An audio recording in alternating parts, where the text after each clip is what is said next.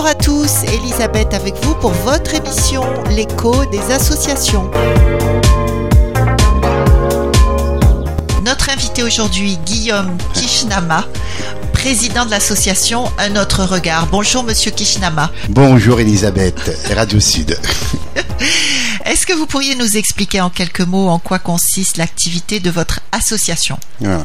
En fait, l'association Notre Regard, c'est une association qui a 10 ans cette année, ici à l'île de la Réunion. C'est une association régionale, sachant que l'association nationale des socio-esthéticiens au niveau de la France, nous sommes 12 associations régionales, dont l'île de la Réunion, que moi, donc, je suis le représentant, le garant et le président de cette association régionale pour représenter ce nouveau métier émergent dans le cadre des soins de support pour accompagner des personnes vulnérables, ce que nous on appelle les blessés de la vie. Ça peut être le handicap, la maladie, le rejet social, la précarité. Nous apportons des soins esthétiques, des soins à la personne, tout en tenant compte aussi de ces, euh, de ces facteurs. Donc, d'où une formation. Oui. Donc vous êtes, euh, vous n'intervenez pas seulement au niveau des gens malades, mais également au niveau des gens qui connaissent une grande précarité? Tout à fait, dans le médico-social. C'est ce que nous, on appelle les blessés de la vie. Vous avez des personnes qui sont malades, des personnes qui sont porteuses de handicap, qui sont aussi dans la précarité, dans l'isolement, dans la souffrance. Pas forcément malades. Pas forcément malades, mais ce sont des blessés de la vie. Ils n'ont pas eu de chance. Donc, les blessés de la vie, oui, c'est un joli mot pour dire quelque chose de terrible.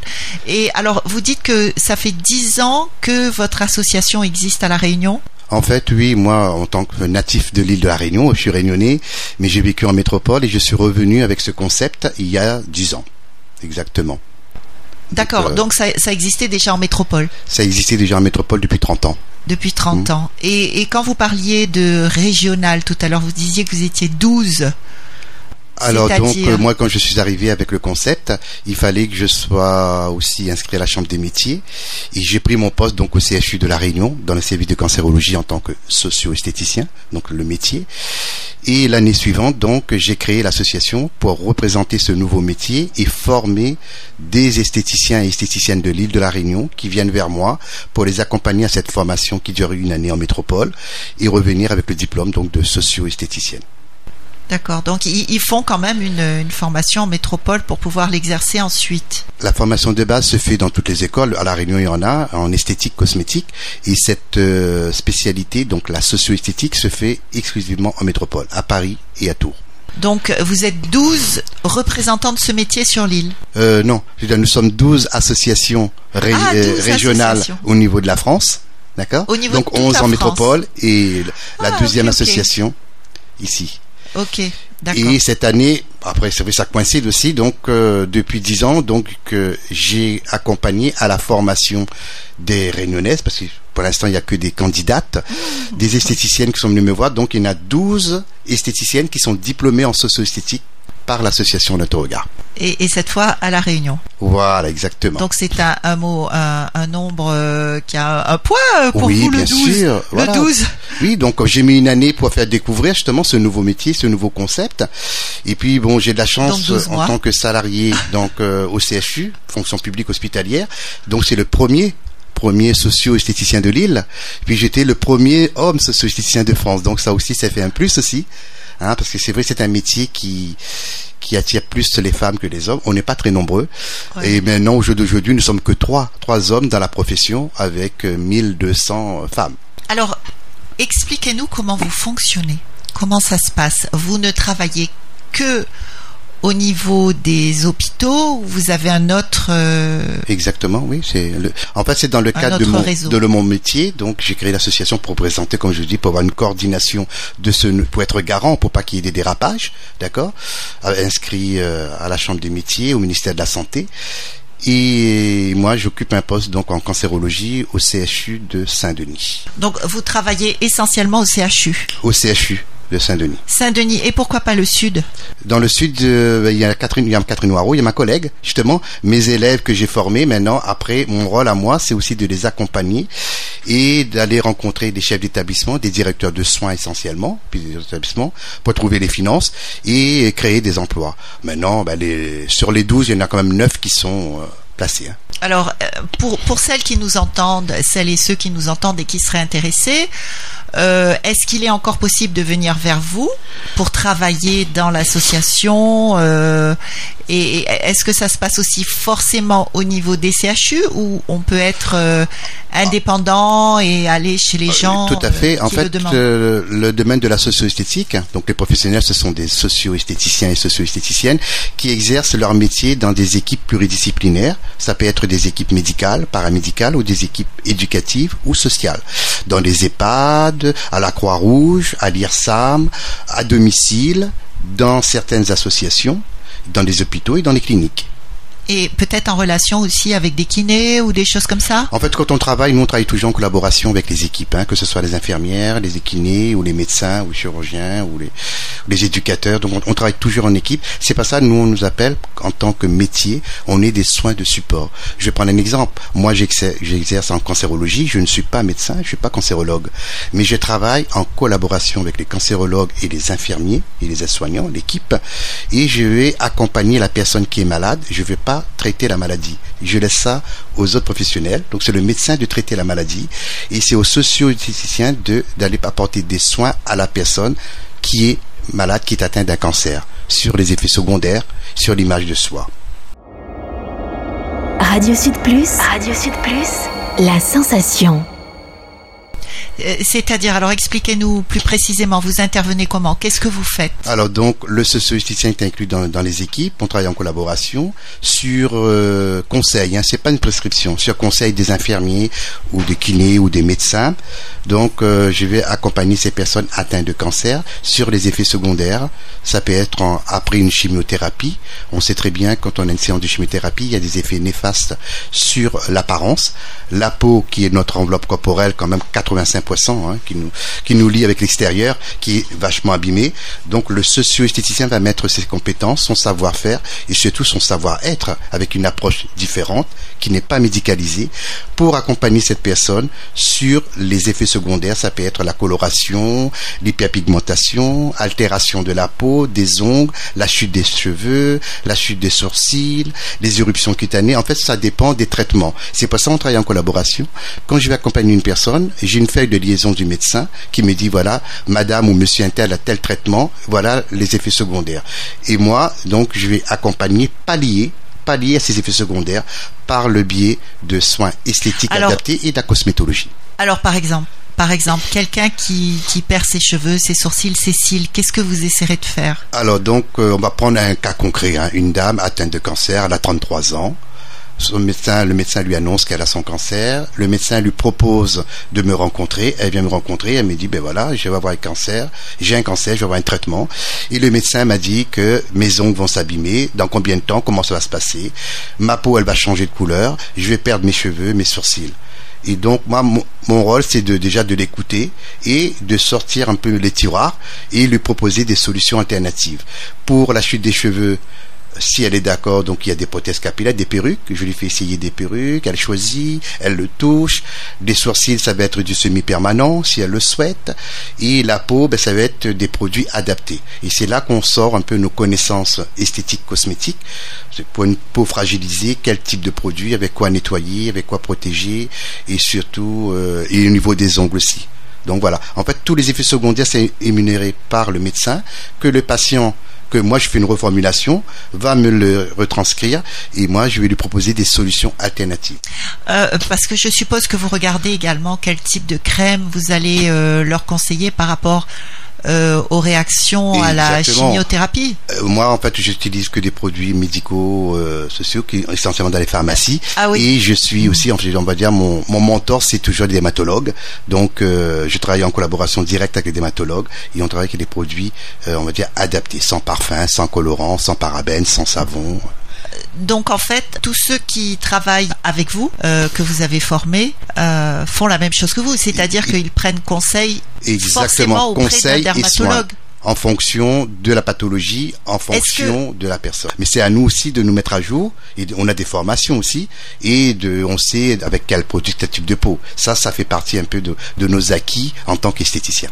D'accord. Vous avez vous avez des formations régulières sur l'île. Exactement, avec les laboratoires. Et, et là aujourd'hui, je vais pas parler de laboratoire, parce qu'on n'est pas là pour faire de la publicité. Oui, Bon, Ce oui. sont des produits adaptés, certifiés, accessibles dans les pharmacies. Et euh, D'accord. Radio Sud Plus. Radio Sud Plus. La sensation. Est-ce que vous avez un local? Alors, à, à l'hôpital où je travaille, euh, je travaille de différentes façons. J'ai effectivement ce qu'on appelle une cabine socio-esthétique. C'est-à-dire, ça permet aussi aux patients de d'avoir un moment d'évasion. Cette cabine n'est pas une chambre d'hôpital, n'est pas une consultation médicale, ça c'est très important. Donc, je l'ai aménagé euh, pour et Pour avec des senteurs, avec une couleur, une un- musique. chez puis- l'esthéticienne, quoi Exactement. Ouais. Et la personne peut venir justement s'isoler, hein, mettre un petit peu, enfin mettre la maladie entre parenthèses, ne pas oublier parce qu'elle n'est pas là pour oublier, entre parenthèses et passer un, moment justement sur ces effets secondaires. Et bien souvent, ben, c'est euh, aussi un moment de détente et de bien-être où ils peuvent aussi livrer des informations que le médecin lui-même des fois ne recueille pas. Et ça c'est important parce que je fais aussi de la relaxation, des soins de détente, des séances de réflexologie plantaire, euh, faciale, euh, des soins esthétiques adaptés, modelage du visage, massage crânien. Et là, ces informations, c'est à moi aussi après de le retransmettre soit à l'infirmière ou soit au médecin. Et euh, les médecins, et depuis qu'il y a la socio-esthétique au sein des équipes médicales, notamment en cancérologie, dans d'autres domaines aussi, ils se sont rendus compte qu'il y a une meilleure adhésion et une adhésion plus rapide des malades pour les traitements parce qu'ils sont accompagnés sur les effets secondaires. Ils sont apaisés aussi Ils sont peut-être. apaisés, ils sont accompagnés, ils savent qu'ils vont pas être lâchés dans la nature. Il y a un professionnel qui est là pour les accompagner, pour trouver des solutions avec elles. Et ça, c'est important. Ah oui, oui, très important. Et, et donc vous dites que la même chose est au CHU de Saint-Pierre. Alors, CHU de Saint-Pierre, il y a un poste qui a été ouvert en 2011. Il y a aussi à la clinique les orchidées en cancérologie. Et au CHI, il y a aussi une socio-esthéticienne en, en médecine interne chez les personnes âgées et en addictologie. Est-ce que vous intervenez également dans des structures médicales du genre euh, les flamboyants, euh, qui sont essentiellement pour des gens dépressifs? Pour l'instant, de la Réunion, parce que moi j'ai la liste et tout, hein, euh, ça peut être en, psychiatrie. Et dans l'Est, euh, il y a un, poste, enfin qui n'est pas à temps plein, il y a une activité socio-esthétique euh, qui est hebdomadaire euh, en psychiatrie. Donc en fait, euh, il y, a, il y a des postes à prendre. Il y a des postes y a partout, vous savez, je veux dire, la socio-esthétique, comme je vous dis, c'est c'est un soin de support. Donc dans tous les champs d'application, que ce soit le la personne âgée, la, la dictologie, il y en a déjà, la, la psychiatrie, la cancérologie, euh, vous avez des, ces services où vraiment l'estime de soi, perturbation de l'image corporelle, l'isolement, l'activité socio-esthétique a vraiment forcément sa place. Après, vous savez, c'est comme tout, c'est question du directeur d'établissement, des chefs d'établissement, c'est question de finances. C'est pour ça, moi j'insiste, l'association est là pour promouvoir, c'est ce que je fais aujourd'hui, la socio-esthétique, ouvrir des postes, accompagner donc mes, mes anciennes élèves à, à s'inclure dans les équipes médico-sociales, mais l'association en aucun cas, pas tout ce temps que je serai le, garant, ne pourra pas faire des soins socio-esthétiques dans les établissements sanitaires, parce que c'est un vrai métier, et ça, c'est important. Récemment, j'ai eu un discours avec un des directeurs d'établissement. Il m'a dit, bah, maintenant vous êtes nombreux, donc ce serait bien qu'on ait des bénévoles. Je dis non, les bénévoles restent dans l'association, mais ne va pas rentrer dans les Oui, des professionnels ça, uniquement, quoi. Et ça, il faut. Moi, je suis vigilant là-dessus. Ils me, Oui. le- ils me connaissent. Hein. Il y a eu plein de tentatives, mais euh, tout ce temps que je serai le garant, donc il n'y aura pas de bénévolat dans les institutions. On fait du bénévolat dans des grandes actions. Par exemple, la course Odyssea, cancer du sein, le relais pour la vie avec la Ligue contre le cancer, journée des Parkinson, dans les activités, on va, on va dire, de grand public pour faire découvrir. Et là, on va approcher des personnes. Ou bien les repas des démunis pour Noël, les, les sans domicile fixe. Là, il n'y a pas de souci. C'est du Vous le bénévolat. faites aussi. Exactement, ouais. D'accord. C'est-à-dire vous leur proposez des soins esthétiques. Des soins esthétiques, euh, ils acceptent, oui, de la coiffure, parce qu'on a aussi De des socio-coiffeurs aussi avec nous maintenant. Oui. Des socio-esthétiques et socio-coiffures, donc on, on les accompagne. Donc, Est-ce que vous êtes soins. également dans les, les centres pour vieilles personnes? Des personnes âgées dans les EHPAD, ce qu'on appelle les EHPAD, il y a quand même pas mal de postes qui sont soit à domicile ou soit dans les EHPAD, exactement, qui se sont à la Croix-Rouge, il y en a. À la. Croix-Rouge, à l'IRSAM, l'EHPAD de, de Saint-Joseph, J'en oublie. Est-ce que vous êtes aidé par les communes ou les communes n'ont rien à voir là-dedans Pas du tout. En fait, l'association, on... c'est un souhait aussi, hein, donc on reste autonome. C'est-à-dire, on collabore avec les communes. Par exemple, là, vous me citez les communes, vous avez les CCS, les centres communaux d'action sociale.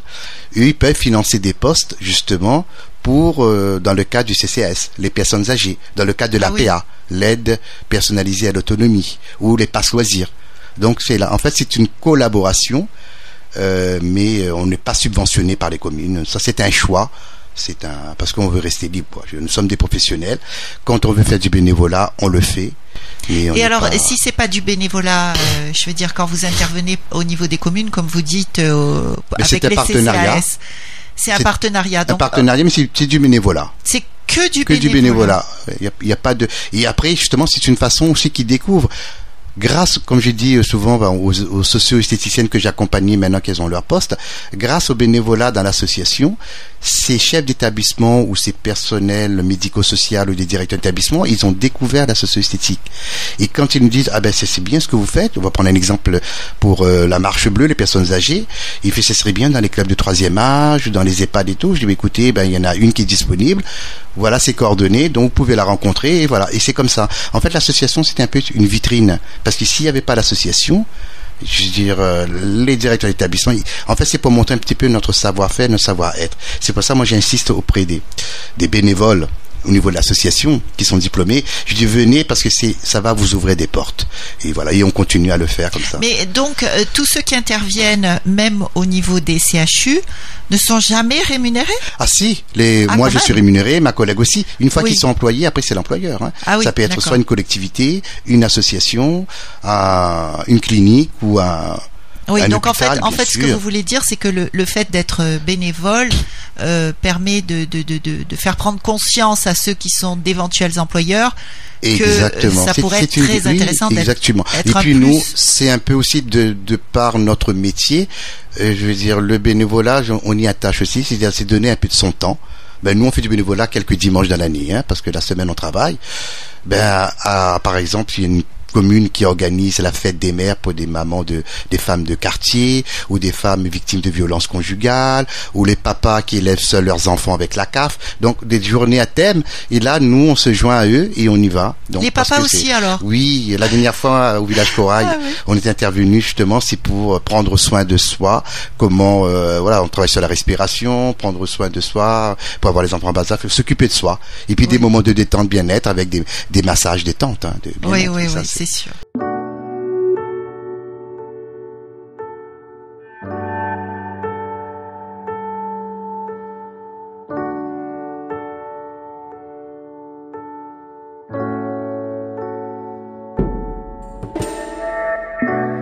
vivrai pour toucher la grâce, garderai dans mon cœur votre place. J'apprendrai l'art de vos sourires comme des louanges souvenirs.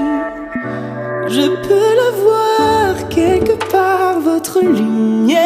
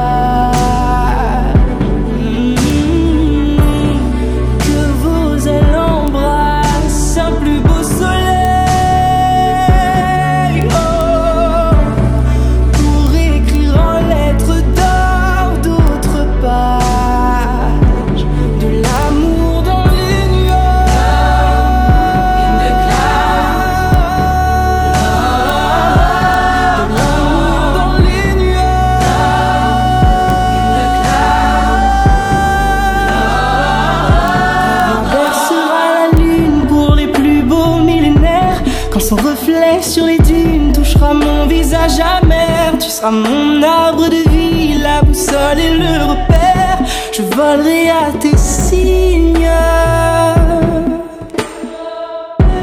Que reste-t-il quand l'étoile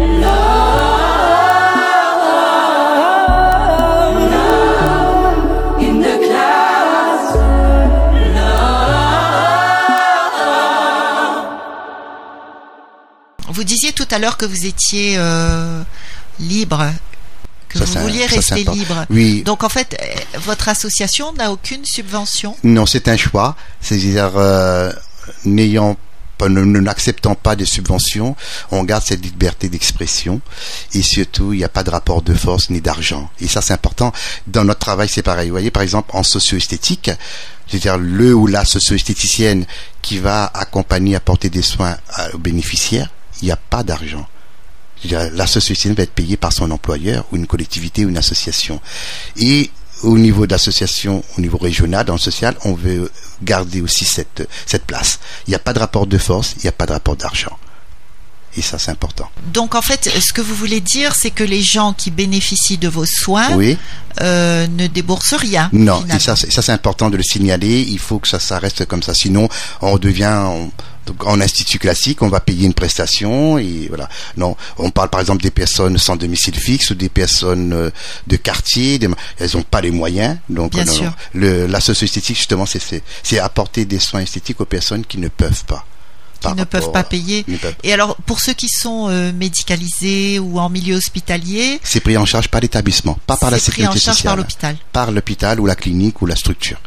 D'accord, d'accord. C'est très intéressant, Oui, dites-moi. c'est ce qu'on appelle des nouveaux métiers et des soins de support. Vous savez, ça, on a beaucoup de mal, même au niveau national, hein, beaucoup de mal encore, parce que c'est comme tout, hein, ils sont, sont plus, ils ont plus tendance à restreindre des postes de soignants. C'est pas pour en rajouter. Donc, euh, je crois que c'est à nous aussi de faire le- l'effort et puis de montrer aussi ce savoir-faire, savoir-être. Et puis, ce n'est pas un superflu, hein, c'est vraiment un complément. C'est une complémentarité de l'hospitalisation de la maladie. Ça va pas guérir la maladie, mais ça va contribuer largement avec les, des preuves scientifiques et des, et des témoignages. Des témoignages. Nous on travaillons beaucoup avec euh, du terrain et ça c'est important. C'est pour ça aujourd'hui on est là aussi. C'est parce que c'est c'est le public qui parle. Radio Sud Plus, Radio Sud Plus, la sensation. On a beau dire, mais je veux dire, quand on voit une personne, je veux dire, je prends un exemple, je m'occupe d'une dame et qui a perdu ses cheveux, j'ai le remaquillé, refait, reformulé les sourcils et tout. Sa petite fille âgée de 8 ans, elle m'appelle, elle me dit, c'est vous le magicien? Je dis Ah oui. pourquoi tu m'appelles comme ça? Elle me dit parce que ma maman elle s'est transformée, vous êtes magicien et tout. Vous voyez, donc ça, ça n'a pas de prix et ça c'est important. Et quand on voit ce genre de- d'exemple, ça en est un parmi tant d'autres, on ne peut pas dire que c'est du superflu. C'est parce que ça redonne confiance à la, à la fille et la maman aussi, elle retrouve aussi euh, ben, le goût de vivre et d'aller aussi s'occuper de sa fille tout en restant femme. Et ça c'est important. Se battre contre la maladie, Exactement, ouais. Donc c'est pas. Alors quand on me dit c'est du superflu ou ça, non ça je, non ça je. C'est un combat que je mène depuis dix ans et je continuerai d'ailleurs. C'est pour ça que je refuse les subventions parce que j'ai j'ai pas les mains liées, j'ai pas les poings liés, je peux dire ce que je veux et c'est la vérité. Donc je dépends de personne. Moi quand je travaille, c'est ben c'est sur de mon fonds, donc mon employeur me paye. Mais au niveau de la socio-esthétique, je suis le garant et je dis ce que je pense. À quel type de problème doit faire face une association telle que la vôtre? C'est se faire reconnaître, je se faire reconnaître et faire sa place et surtout fédérer fédérer ben nous on va dire notre association moi ce qui qui attire aussi on va dire, le public les esthéticiennes c'est parce qu'elles souhaitent se diriger qu'est-ce que j'ai mis en place en 2007 2008 depuis la création de l'association? Vous avez une esthéticienne de Lille qui m'appelle, il me fait ah c'est super, on a vu à la télé, dans les journaux, on, on a vu que les soins socio-esthétiques. Je dis mais par contre moi je t'invite à venir dans l'association et venir découvrir. C'est-à-dire, c'est pas un entretien, c'est pas un examen oral. Moi, je leur dis, tu vas découvrir sur le terrain. Tu vas voir, tu vas entendre et tu vas pratiquer. Donc, je leur dis, ben, tu viens pas dans un an dans l'association, tu vas rencontrer les autres qui sont passés par là, on va le vivre, et ça c'est important, et c'est ça le prérequis. Et si elles sont satisfaites, ben, qu'après je les accompagne, on monte un dossier, et elles vont faire leur formation. Donc c'est comme ça que je fonctionne. C'est pour ça qu'il y a d'autres associations qui me disent comment vous avez autant, de bénévoles professionnels. Parce que ce sont tous des professionnels. Hein. On en a aussi logistique, hein, comme le jeune homme, là. lui il conduit les fourgons, il monte les chapiteaux. On a quelqu'un qui fait de l'accueil. On a besoin aussi d'autres personnes qui nous donnent un coup de main administratif. Mais dans les professionnels, c'est comme ça aussi, elles, elles viennent, elles ouvrent la porte. Et ça c'est important. Parce que c'est mieux que dans les livres. C'est du concret. C'est Oui. vraiment l'école de, de, de la rue. On De rencontre les gens, la réalité.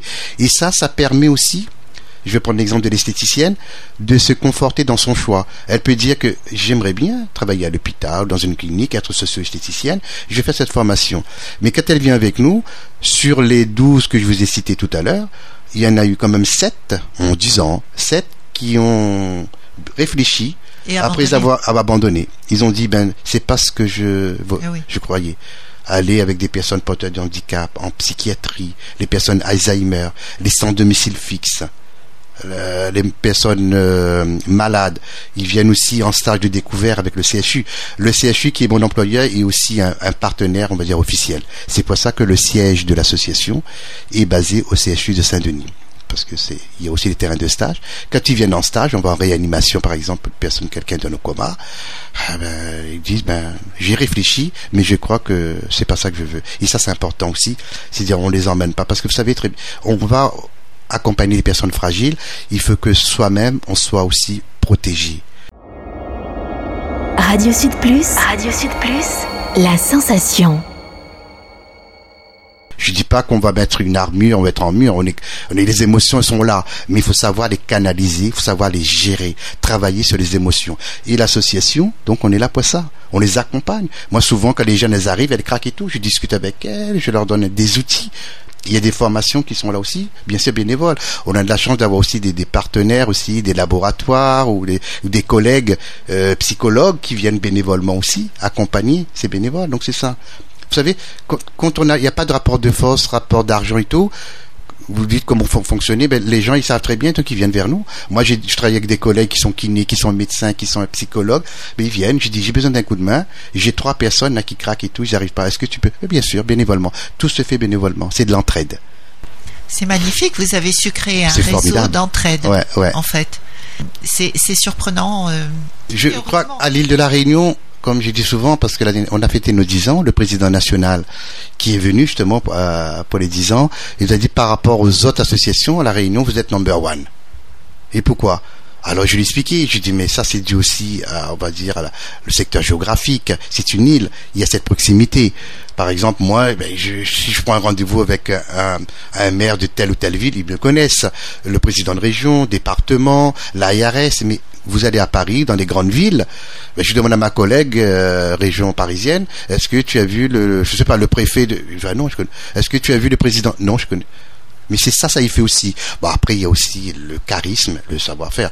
Il faut savoir que moi, je l'ai pris un peu comme un bébé. C'est un bébé que j'ai ramené ici à l'île de la Réunion. Donc, j'en prends soin. Et voilà, je suis garant, donc je le protège. Et ça, c'est important. Et ils le savent aussi. Donc, oui, puis la passion du métier, visiblement. exactement, Hein. oui.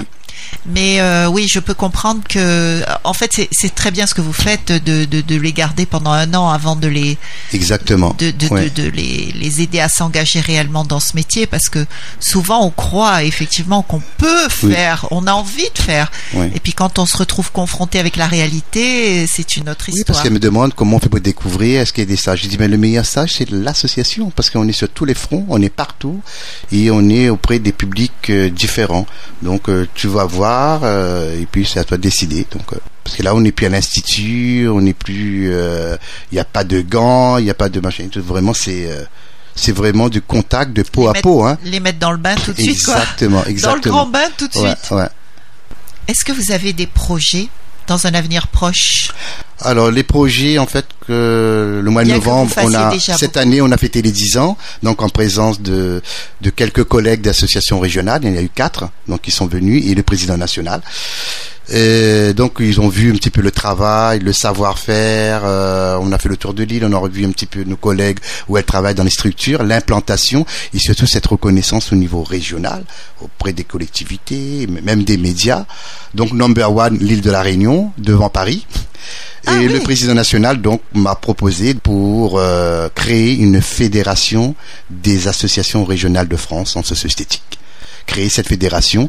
En fait, ils aimeraient bien que les autres associations, on va dire, en métropole, euh, peut-être pas pareil, mais qui suivent le même chemin que l'association Notre Regard. Parce que il y a, y a ce savoir-faire, il y a ce savoir-être, et surtout il y a cet élan. Cette... Donc je dis pourquoi pas de représenter la profession au niveau national. Nous sommes très honorés Ouais. alors. alors, est-ce que vous avez un message particulier à lancer aujourd'hui sur Radio Sud Plus? Alors le message que j'ai à passer, je veux dire, pour les professionnels de l'esthétique, hein, les esthéticiennes, il y a aussi maintenant des coiffeurs, des coiffeuses. Vous êtes coiffeur ou coiffeuse ou esthéticienne, vous pouvez appeler donc à l'association, que je vais vous donner le numéro de téléphone. Si vous êtes intéressé, justement, vous voulez faire de l'esthétique autrement ou avoir une autre facette, apporter des soins esthétiques aux personnes, les blessés de la vie, la maladie, le handicap, la personne âgée, l'isolement, la précarité. Donc vous pouvez appeler au 06 93 93 22 06 06 93 93 22 06. Voilà, donc Guillaume Kishtama, je suis le président de Société de la Réunion. Et vous venez me rencontrer et euh, à notre regard, donc euh, la porte est ouverte. Venez nous rejoindre et puis de, vous savez, des fois, donner un peu de son temps, un peu de soi, ça nous enrichit, ça nous grandit. On ne fait pas le but du bénévolat tous les jours. Comme je vous dis, c'est quelques dimanches, on laisse sa famille, on laisse euh, ses enfants, mais je veux dire, aller rencontrer des personnes, donner un sourire, donner du bien-être, se, se, sentir encore de nouveau exister, et ça c'est important, quand on rentre chez soi, on se dit, ben, on est capable de tout. Et tout ça, c'est sans rapport d'argent, sans rapport de force. Aller à la rencontre des plus fragiles, parce qu'ils ont besoin de nous. Et ça, euh, ça n'a pas de prix. Et ça nous fait grandir. Exactement. C'est une belle parole. Et on va finir d'ailleurs cette émission sur cette belle parole. Et je vous remercie, monsieur Kishnama, d'avoir été avec nous aujourd'hui. C'est moi qui vous remercie. Au revoir.